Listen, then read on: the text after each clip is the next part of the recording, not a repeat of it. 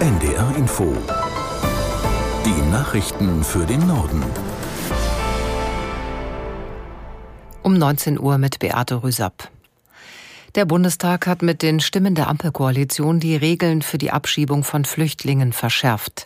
Das Gesetz von Innenministerin Faeser sieht verlängerte Haftmöglichkeiten für Abschiebepflichtige und mehr Rechte der Polizei bei Durchsuchungen vor.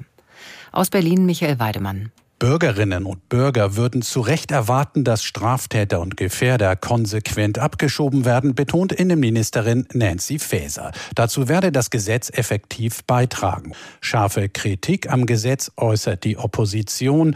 Abzuschiebenden einen Pflichtverteidiger zu stellen, erleichtere ihnen unterzutauchen, moniert der CDU-Innenpolitiker Christoph de Vries. Auch sei die erwartete Zahl von zusätzlich 600 Abschiebungen jährlich pure Kosmetik Kritik an der Statistik.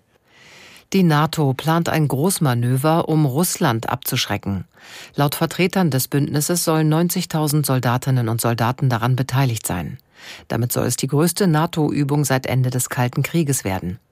Konkret sollen die NATO-Kräfte ein Szenario üben, bei dem Russland eines ihrer Mitgliedsländer angreift. In diesem Fall würden sich die NATO-Staaten gegenseitig verteidigen. Das Manöver beginnt nächste Woche und dauert bis Mai. Die Hersteller von Lastwagen und Bussen müssen sich auf strengere Grenzen für den Ausstoß von Kohlendioxid einstellen. Vertreter des Europaparlaments und der EU-Länder haben sich auf eine entsprechende Vereinbarung geeinigt. Danach sollen neue Linienbusse bis 2035 stufenweise emissionsfrei werden.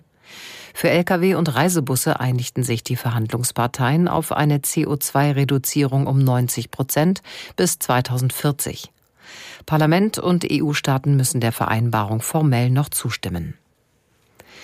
Bei der Handball-EM steht für Gastgeber Deutschland das erste Hauptrundenspiel an. Gegner ist Island. Um 20.30 Uhr geht's los. Aus Köln Thomas Koos. Am Vormittag stand bei den deutschen Handballern das Anschwitzen im Teamhotel an. Einige Spieler gingen in den Kraftraum. Die Torhüter Andreas Wolf und David Speth wurden vom Torwarttrainer auf die starken Isländer eingestimmt, die bisher bei dieser EM enttäuschten und nur mit Ach und Krach in die Hauptrunde eingezogen sind. Die Skandinavier sind gerade im Rückraum exzellent aufgestellt. Gleich acht Spieler verdienen ihr Geld in der Bundesliga. Darunter die Stars Magnusson und Christiansson aus Magdeburg. Die unerfahrene deutsche Mannschaft muss an die bisher guten Leistungen anknüpfen und setzt dabei auch auf den Heimfaktor und die Kölner Arena, in der die DAB-Auswahl noch kein Spiel verloren hat. Das waren die Nachrichten. Das Wetter in Norddeutschland. Heute Abend bleibt es trocken bei minus 4 bis plus 4 Grad. In der Nacht zeitweise klar. Von Nord- und Ostsee her Schnee oder Schneeregen, zum Teil neblig. Tiefstwerte plus 3 bis minus 7 Grad. Es ist gleich 19.03 Uhr.